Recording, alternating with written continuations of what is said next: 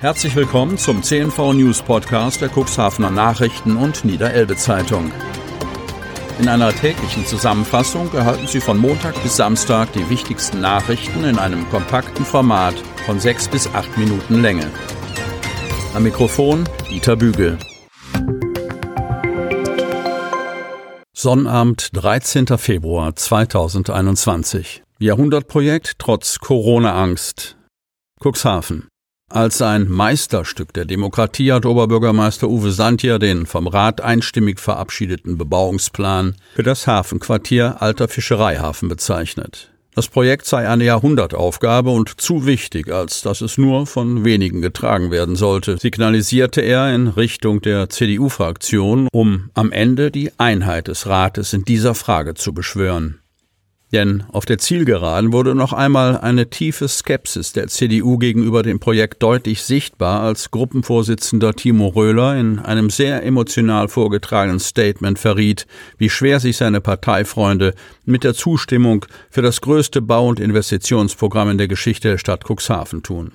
Dabei führte er eine katastrophale Situation des Gastronomie- und Beherbergungsgewerbes in der Corona-Pandemie als Hauptargument an. Bis zum Schluss hätten die Christdemokraten gehadert, weil sie Angst haben vor einem Verdrängungswettbewerb durch die geplanten zusätzlichen Hotels und Gaststätten im alten Fischereihafen zu Lasten der bestehenden Familienbetriebe. Uwe Santja versuchte die Wogen zu glätten, indem er die historische Dimension der am Ende einstimmig getragenen Entscheidung hervorhob. Sie habe Signalcharakter und zeige, dass die Stadt an ihre Zukunft glaube. Für einen Großteil der Cuxhavener Bevölkerung sei der alte Fischereihafen von elementarer Bedeutung, weil dort die maritime Geschichte der Stadt sichtbar werde. Gleichzeitig verbinde er mit dem Projekt die Hoffnung auf neue Arbeitsplätze für junge Leute, die Cuxhaven dringend brauche, um nicht weiter zu überaltern. Die Entscheidung des Rates sei daher eine wichtige Weichenstellung, aber eben auch nicht mehr. Denn die eigentliche Arbeit beginne jetzt erst und die werde Politik und Verwaltung noch viel Schweiß und Nerven kosten. Zahl der Todesfälle steigt unaufhörlich. Kreis Cuxhaven. Trotz 20 neuer Corona-Fälle ist der Inzidenzwert für den Kreis Cuxhaven merklich gesunken. Die 7-Tage-Inzidenz liegt bei 62,5. Die neuen Fälle erstrecken sich einmal mehr über das gesamte Kreisgebiet. Einen einzelnen Hotspot gibt es nicht. Der Landkreis meldet zudem drei Todesfälle in Verbindung mit einer Corona-Infektion. Es handelt sich um drei Männer im Alter von 71, 81 und 87 Jahren. Zwei von ihnen kommen aus der Stadt Geestland, einer aus der Gemeinde Wurster Nordseeküste. Seit Jahresbeginn gibt es im Kreis Cuxhaven bereits 60 Corona-Todesfälle. Insgesamt sind 107 Personen aus dem Cuxland der Pandemie zum Opfer gefallen. 4.762 Personen im Kreis Cuxhaven haben ihre Erstimpfung erhalten. 2675 bereits die zweite Dosis. Mobile Impfteams kommen in die Dörfer. Kreis Cuxhaven. Gute Nachrichten für die ländliche Bevölkerung im Kreis Cuxhaven. Nicht alle müssen den weiten Weg ins Impfzentrum Cuxhaven auf sich nehmen.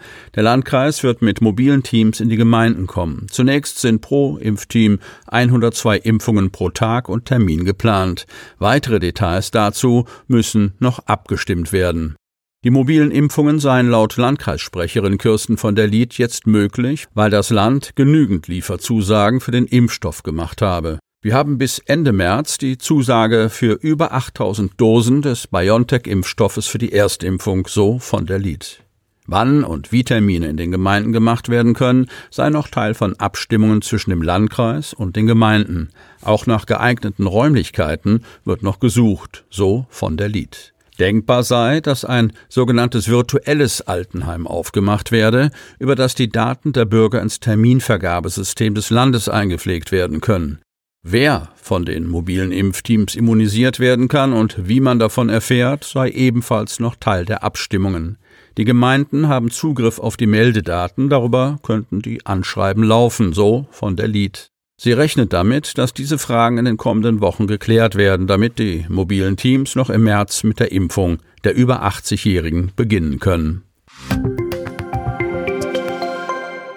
Blumenhändler dürfen wieder öffnen. Kreis Cuxhaven.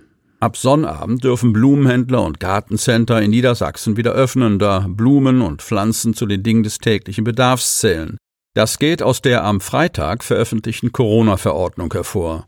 Randsortimente wie Töpfe, Blumenschmuck und Gartenartikel dürfen ebenfalls verkauft werden, heißt es in einer Meldung des Landes. Wir werden geöffnet haben, sind aber noch nicht ganz sicher, wie wir es morgen handhaben, sagt Friedhelm Lucht, Inhaber des Blumenhauses Lucht in Cuxhaven. Er befürchtet wegen des bevorstehenden Valentinstags am Sonntag einen Ansturm auf sein Geschäft. Das hatten wir an Ostern schon. Am Montag öffnen wir das Geschäft dann wieder, sagt Lucht. Allerdings werden wir nur maximal zwei Kunden gleichzeitig in den Laden lassen, auch wenn vier erlaubt wären. Das Gartencenter im Hagebaumarkt Otterndorf könnte ab Samstag wieder öffnen. Wir müssen aber erst einmal die Verordnung genau prüfen, sagt Marktleiter Thomas Stanke. Er geht am Freitag aber davon aus, dass das Gartencenter auch für Kunden am Samstag geöffnet wird. Ob auch der Tu-Markt in Cuxhaven sein Gartencenter am Samstag öffnet, war über die Pressestelle des Unternehmens am Freitag nicht in Erfahrung zu bringen.